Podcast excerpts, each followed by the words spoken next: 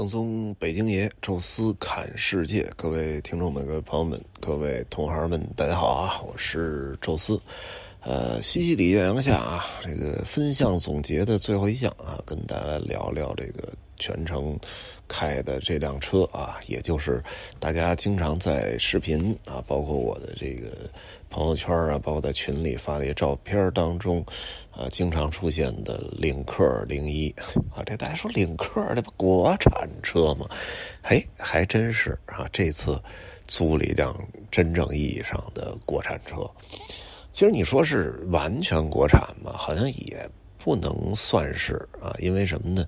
这个领克使用的技术啊，其实就是沃尔沃的技术。话说这领克好像也是完全属于吉利的啊。呃，吉利呢，当年特别重要的一个国际新闻，其实就是收购了当时瑞典的沃尔沃。呃，其实呢，并不是。全都收购了，是把沃尔沃的轿车部分的业务全收购了啊！但是这个其实也是非常了不起啊！虽然沃尔沃啊在欧洲其实它主要盈利的是卡车呀，包括这个大巴车啊啊，但是那个其实我们中国市场暂时还不需要。呃，沃尔沃的这个轿车技术也是非常牛的呀，因为它本身就是以安全。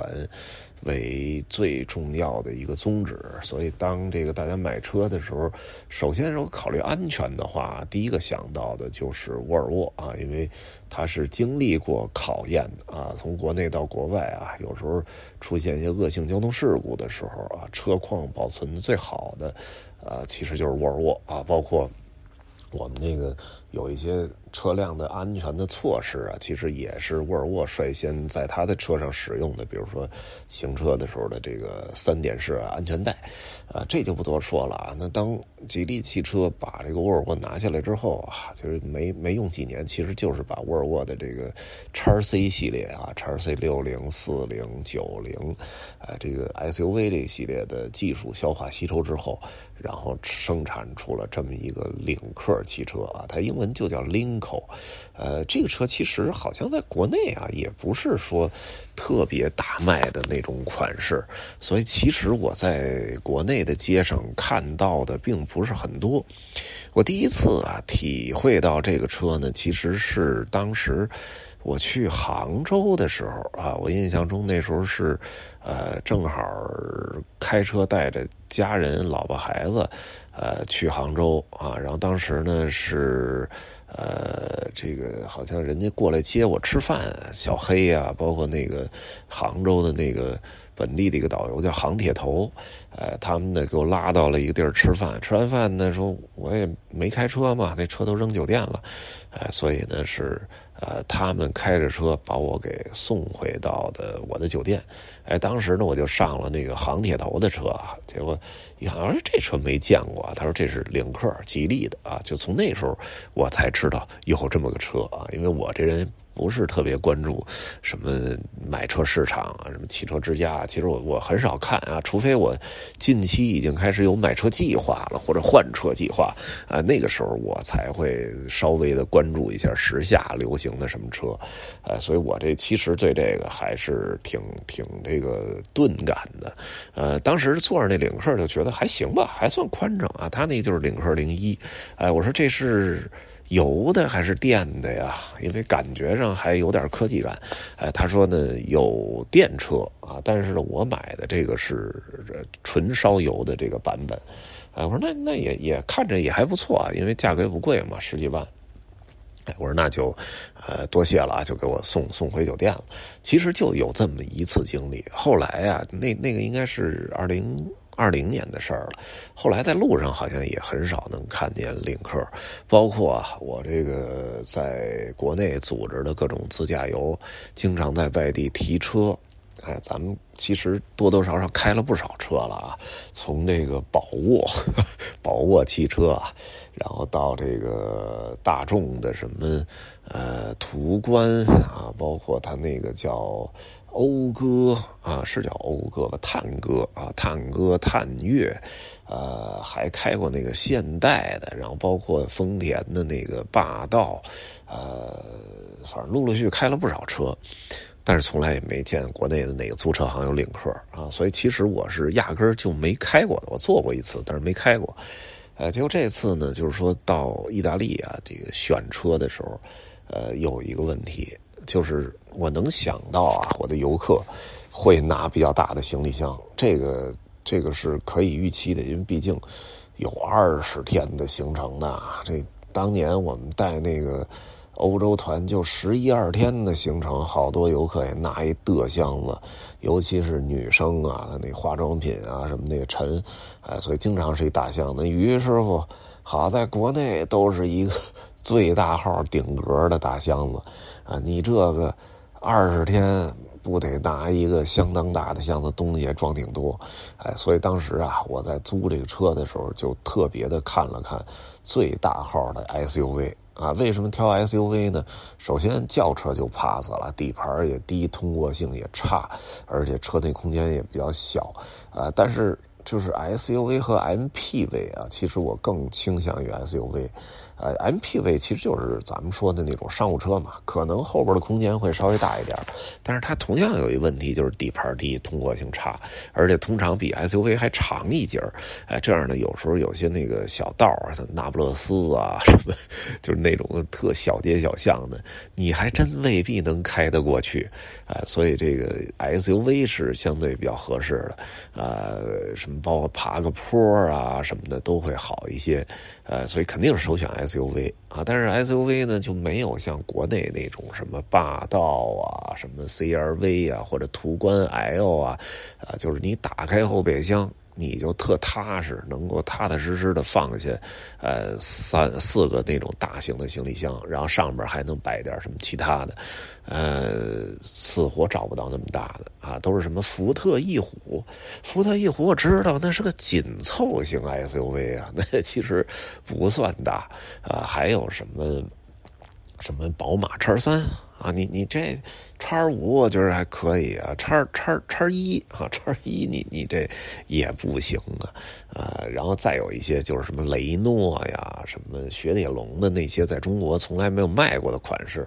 呃，从照片上看好像也不是很理想，啊，所以找来找去啊，啊，我又不敢去找那些特别小的租车行，因为这个。呃，租车除了车本身的价格，还有一个保险的问题。呃，保险你说花多少钱都都单说啊，就是你需要把它尽尽可能的覆盖多一点，包括第三者能够尽可能的多上。呃，但是呢，有些小的租车公司，它其实给你上的保险本身就不全，啊，再加上呢，你要如果出现了一些意外事故啊，需要换车啊什么的，啊，那小的租车公司啊，在一些小城市，它其实不具备这个服务和能力，啊，所以就一般情况下，我看那个车的话，基本无外乎。这个赫兹、安飞士、Europe Car 啊，这这这个这几个公司吧，啊，在这几个公司里看了半天，啊，真的是 没有什么特别合适的，啊，最后反复的找，觉着 这领克啊，领克看起来好像是我能选的最大的一个车。哎，但是领克这车到底后备箱多大呀？没什么概念。哎，我想起那个航铁头了。哎，我就给他发了一个微信，我说你你你那是领克零一吗？我说我租的这就是，啊，但是我不确定行李箱有多大。人家还特别热情，没关系没关系，明天啊我下楼拿着我的那个，因为他也是这个出境领队啊，说拿着我的那个 remote 行李箱，我给你往那里放一下。你就有概念了。哎呦，我说太好了，哎，等于第二天的时候，他拖着行李箱下去啊，给放到自己的后备箱，哎，然后呢，前后左右的拍了拍照啊，因为有这一个箱子摆那儿，我基本上就有概念了啊。然后呢，呃，他还录了一段视频啊，这样的话就更更清晰一些啊。跟我说，就是那个后盖后板就是后备箱上那上板如果摘掉的话，呃，其实放四个。二十八寸的是没问题的啊，但是如果你是三十寸、三十二寸的话，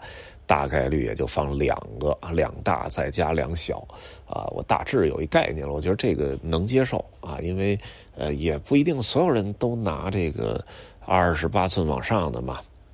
我自己其实就身体力行啊，就是我当年国内走的时候，呃，也有那团就走了一个月的。你看我们这个最后这个两广加黔东南再加朝鲜闽，也是走了结结实实一个月啊。但是我其实就是一登机箱加上边一个很小的一个小软包啊。我说这次我出国我也尽量精简吧，因为呃，尽量把这个。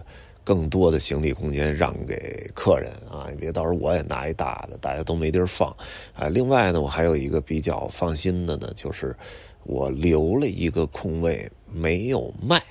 哎，这样的话呢，就是实在实在不行，至少咱还有一副座还能放一到两个行李箱，哎，这个也也算是一后手了啊。结果呢，还真是如我所想。啊，这两个辆车呀，把后板摘下来的状态，呃，是将将放满，这真是几乎一点空当都没有。这俩后板吧，其实也能勉强盖到上边。当然啊，那每次拿行李放行李肯定是特别的麻烦。哎，当时呢一犹豫啊，就没跟那个租车行商量，说把这后板给放他那儿，啊，结果都开出来了，想起这事儿了，再回去不值当的啊。最后在这个罗马的第一个酒店啊，正好那酒店有一个非常大的一个呃礼宾部的一个仓库，哎，我说那我能不能存到您这儿？我说我大概十五天到二十天回来啊，他说那没问题，没问题，直接给我开了一条啊，就把这两个板儿给存这儿了。哎，最后呢也确实。因因大大半的原因啊，是因为有这俩板儿，所以我们也优先的选择了这个酒店回来住。哎，所以我觉得这是一个双赢的决定啊。没这个板儿呢，啊，就其实有一点点风险啊，就是说你后边有行李箱，人看见把车砸了。哎，但是毕竟这属于大行李箱嘛，你要真砸了这个后边的玻璃，你还真不一定能把这行李箱给掏出来。然 后再一个呢，就是说，实在不行盖块布什么的也行。其实我哭那个座啊，也没放什么东西。哎，后来呢，有一个咱们的这听友啊，好像人是在西班牙，当时呢他还。挺挺挺激动的啊！说我正好想去西里，我能不能半途参团啊？然后跟你玩一个西里，大概七八天。哎，我这个就按你的规矩来。虽然你这全程是收两千，但是两万啊，但是你你你一天差不多合下来一天一千块钱嘛。你正好不是有一空座嘛？那我哎，比如说去你那儿八天啊，我给你八千。哎，完了我我跟着走。其实原则上是没问题的，毕竟我整个这个团已经出来了嘛，人数。不会再有什么改变了，哎，多加一人，其实这七八千就算是我干拿的啊，这纯利，啊，也没什么再多的挑费了嘛，哎，但是呢，我看了一下这行李 行李舱，真的是没戏了，所以我就问他，我说您有行李吗？我说你要没行李的话，我是可以收你这人啊，甚至我给你打点折都行。哎，他说那不行，我是个女生啊，当然有行李了。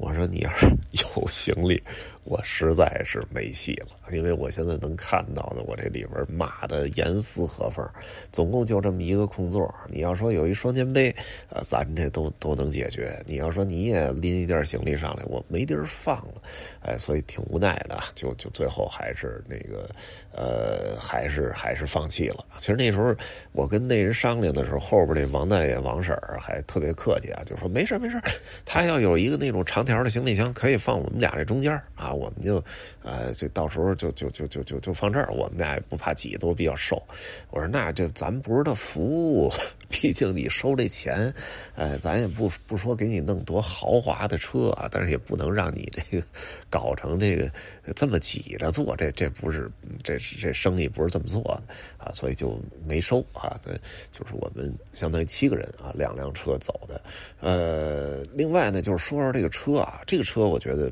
呃，可能是我近些年租车里满意度最高的一辆车。呃，先说缺点啊，缺点其实就是第二天的时候开车爆胎了。呃，这个事儿呢有我的问题啊，因为当时对车的这个宽度啊什么的还不是很熟悉，再加上当时啊就是第一次用那个百度地图，被他带带到一特别窄的一个小小胡同里去了啊，又在维苏威火山的那小村子里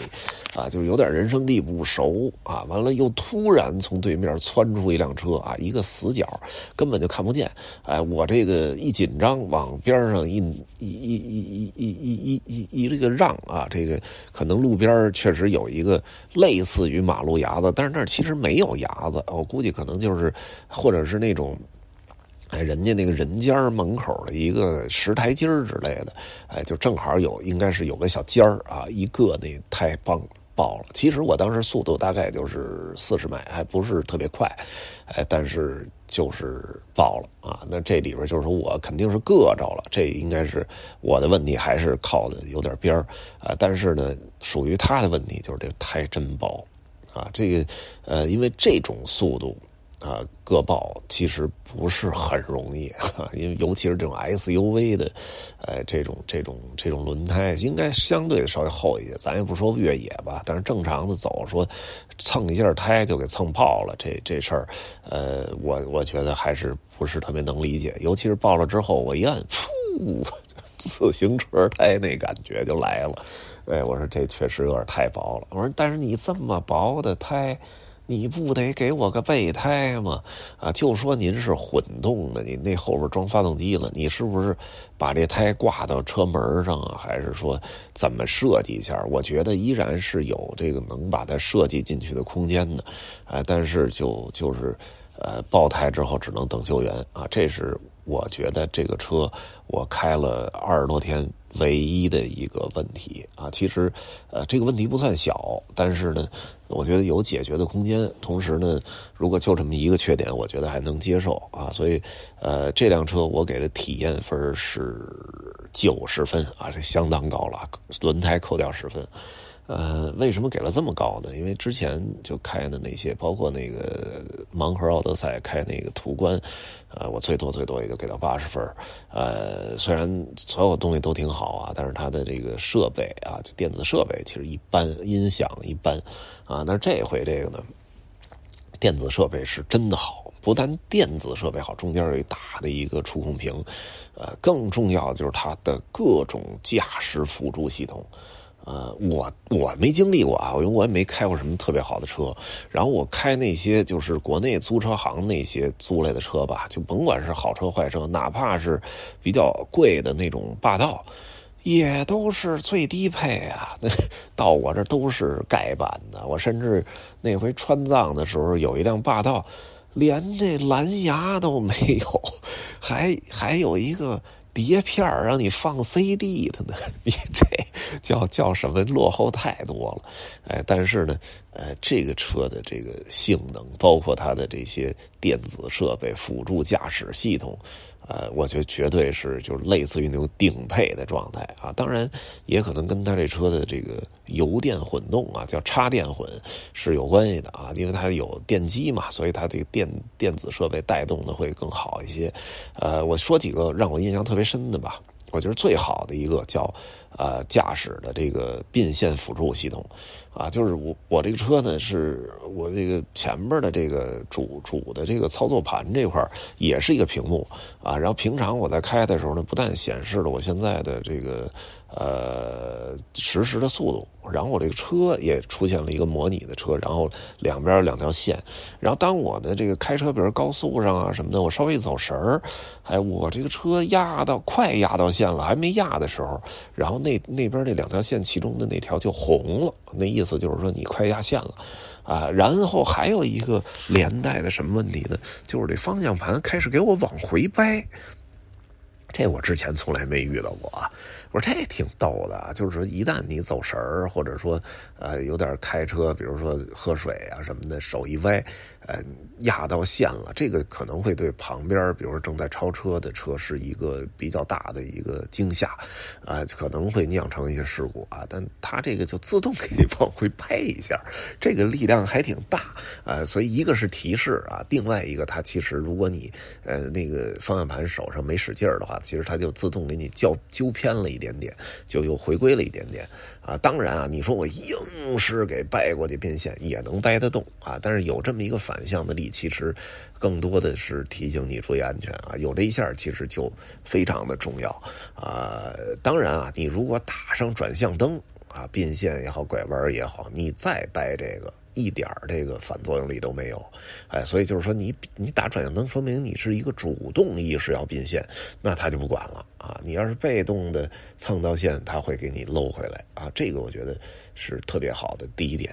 第二点还是在这个呃驾驶的这个主的呃这个显示屏这块呃，除了显示你的实时速度之外，它还有一个这条公路的限速。这个你就不用看那个你手机的那导航了哈，因为我用的那苹果导航吧，其实还没有这个呃实时限速，那高德有，但是这哎，人家这车上有一个，可能也是有一个连接互联网进行数据交换那么一个啊，所以甭管是高速也好，还是在乡村路上也好，啊，它都会告诉你。这个这条路的实时限速是多少？呃，我仔细观察了一下，基本上是准确的，而且反应很及时。呃，有的地儿，比如有个修路啊什么的，从一百三一下降降到六十了，他那儿啊也是马上就变下来了。哎，所以我觉得这个还是也是很很有用的一个帮助啊。另外还有一个叫这个自动这个刹车系统。也就是我们上上坡啊，或者什么遇到一个红灯啊，然后我们其实只要点上那个自动刹车系统之后，我们就不需要刻意再踩刹车了，只要踩住一下，它就。踩死了啊！然后你，呃，没有这个半联动的这么一个了，就是说你你你抬起车来，你不加油，它会半联动的往出溜车，没有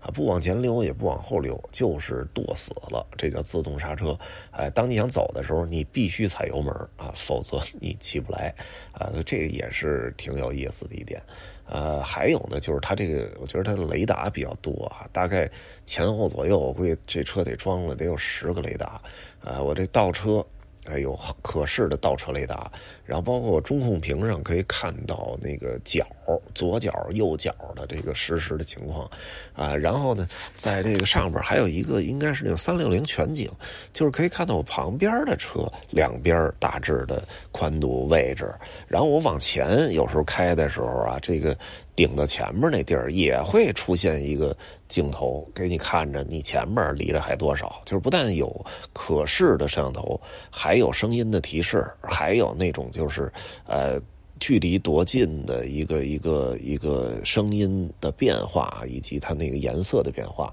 所以就是有这个，我觉得像什么停车场入库啊什么的，这个可能出现剐蹭的几率就小太多了，因为前后左右的帮你看着，你只要稍微慢一点，你几乎不太可能有任何的。剐蹭，而且呢，这个我在拐弯的时候打左转灯、右转灯，真拐的时候吧，我看那中控屏出现了一个，好像有点像是。在我这车外边去照我这车的这么一个画面啊，就这样的话，我能看到前后左右这个拐弯时候的一些状态。我以为那就是一个模拟的一个电子画面，结果发现它真的，我前面那树就从那里边过去了啊。就是说，它这车可能是一个模拟的状态，但是这个摄像头照的是真真正正的街景啊，所以这个还是挺牛的。哎，包括其实还有很多的功能啊，有的我其实 没怎么用啊。我这人不是一个车迷啊，就是真正用上了的，我我也试过，觉得好的，我我是有有些，包括这个全程这次我都没怎么弄那个这个这叫什么呀？呃，电电子的那个那个那个呃自自自自动驾驶啊都没弄啊。我觉得应该它应该也还是比较智能的啊，所以这次这个就包括空调。那个座椅加热什么都挺好的，呃，我觉得一方面可能是领克想要在欧洲打开市场，啊，你打开市场，你你如果仅仅是做一些广告之类的，哎，我觉得人家能够下决心买一个你这车，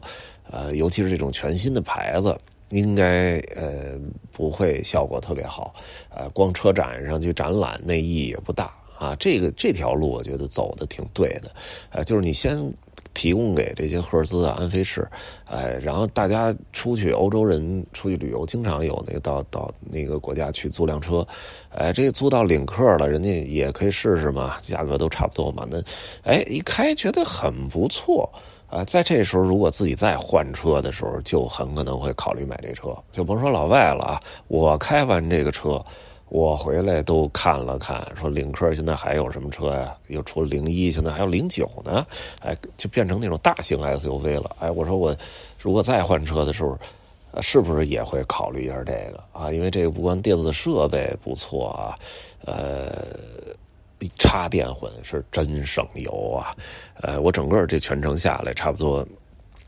加了十次油啊，两辆车每次都是一百五到一百六十欧元，差不多一千块钱啊，所以全程是一万块钱。最后我算了算，大概百公里五个油吧。哎，五个油其实插电混啊，就不是纯电。呃，但是如果我开的是那个正常的纯油的 SUV。呃，我觉得百公里再省再省十个油是手拿把攥的，甚至十二三个油，啊，这个才五个油啊，那等于给我省了一半的钱，呃，这也是特别 有价值的。而且这插电混吧，它还不像那个，呃，不像是那个那个叫什么呀？就是增程啊，或者是呃纯电啊。有时候那个纯电那时候开电电池焦虑这事儿太可怕了，呃，但是这个。呃，插电混其实，虽然有那个插电的那个、那个、那个、那个电线。但是我一次都没用过，我就是加油，加完油就走。然后它到觉得可以自动用电的时候，它就切换到那个，就是自动切换到使用电的。哎，该烧油的时候，爬坡的时候啊，加速的时候，它自动切到那个油上。哎，如果电呢差用的差不多了，它也有一个自动的系统，把这个呃发动机转动，再往里再充电。哎，所以形成了一个挺好的一个循环。哎，所以这个油也省，还不用充电。啊，据说啊，据说我没敢试。据说这个插电混呢，是就是就是你在所有的油都用干了的情况下，应该还能开个百八十公里，就是用纯电的状态驾驶，还能驾驶几十公里啊。这个一直没敢试啊，就 有机会吧，以后再试试。呃。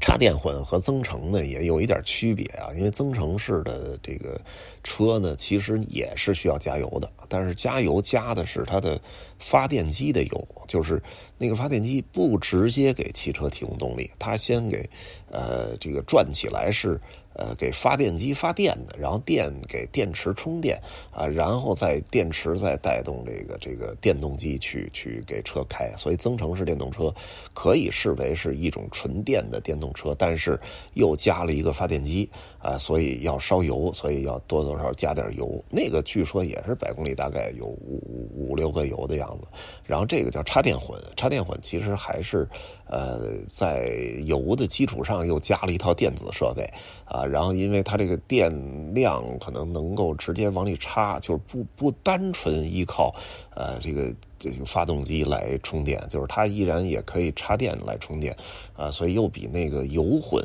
感觉要更高级一点啊。当然，我我其实没弄特别懂啊，但是我觉得如果以后再买车的话，纯电我可能暂时还不考虑啊，因为感觉它还能再发展迭代几代，哎，但是如果说再买车的话，我可能就会考虑。插电混或者增程了啊，因为觉得确实很方便，电子的这种啊科技感要有啊，然后又没有那个充电焦虑啊，而且还挺省油啊，所以我说这是一个挺好的选择啊。今天这期呢，就是聊聊这个沿途开到这个领克的汽车啊，我们还有一期，呃，最后一期呢，总体总结一下这次的行程啊，包括。呃，我们有什么地儿是特别高光的亮点啊？有什么地儿觉得可以后可以去掉？然后包括我们全程有多少支出？呃，给大家大致的可以算算账啊。这样就是以后大家参加类似团的时候，应该会有一个相应的一个参考吧。啊，这一期呢就说到这儿啊。有什么想说的，欢迎大家在音频下面留言，也欢迎大家加入听众群讨论交流。微信搜索“宙斯”微信号，这六字汉语拼全拼加入之后会邀请您进群，也欢迎大家家。关注我们在喜马拉雅的另外一个音频节目《宙斯侃欧洲》啊，这一期呢就说到这儿啊，感谢大家赠送的月票啊，谢谢大家，咱们下期再见。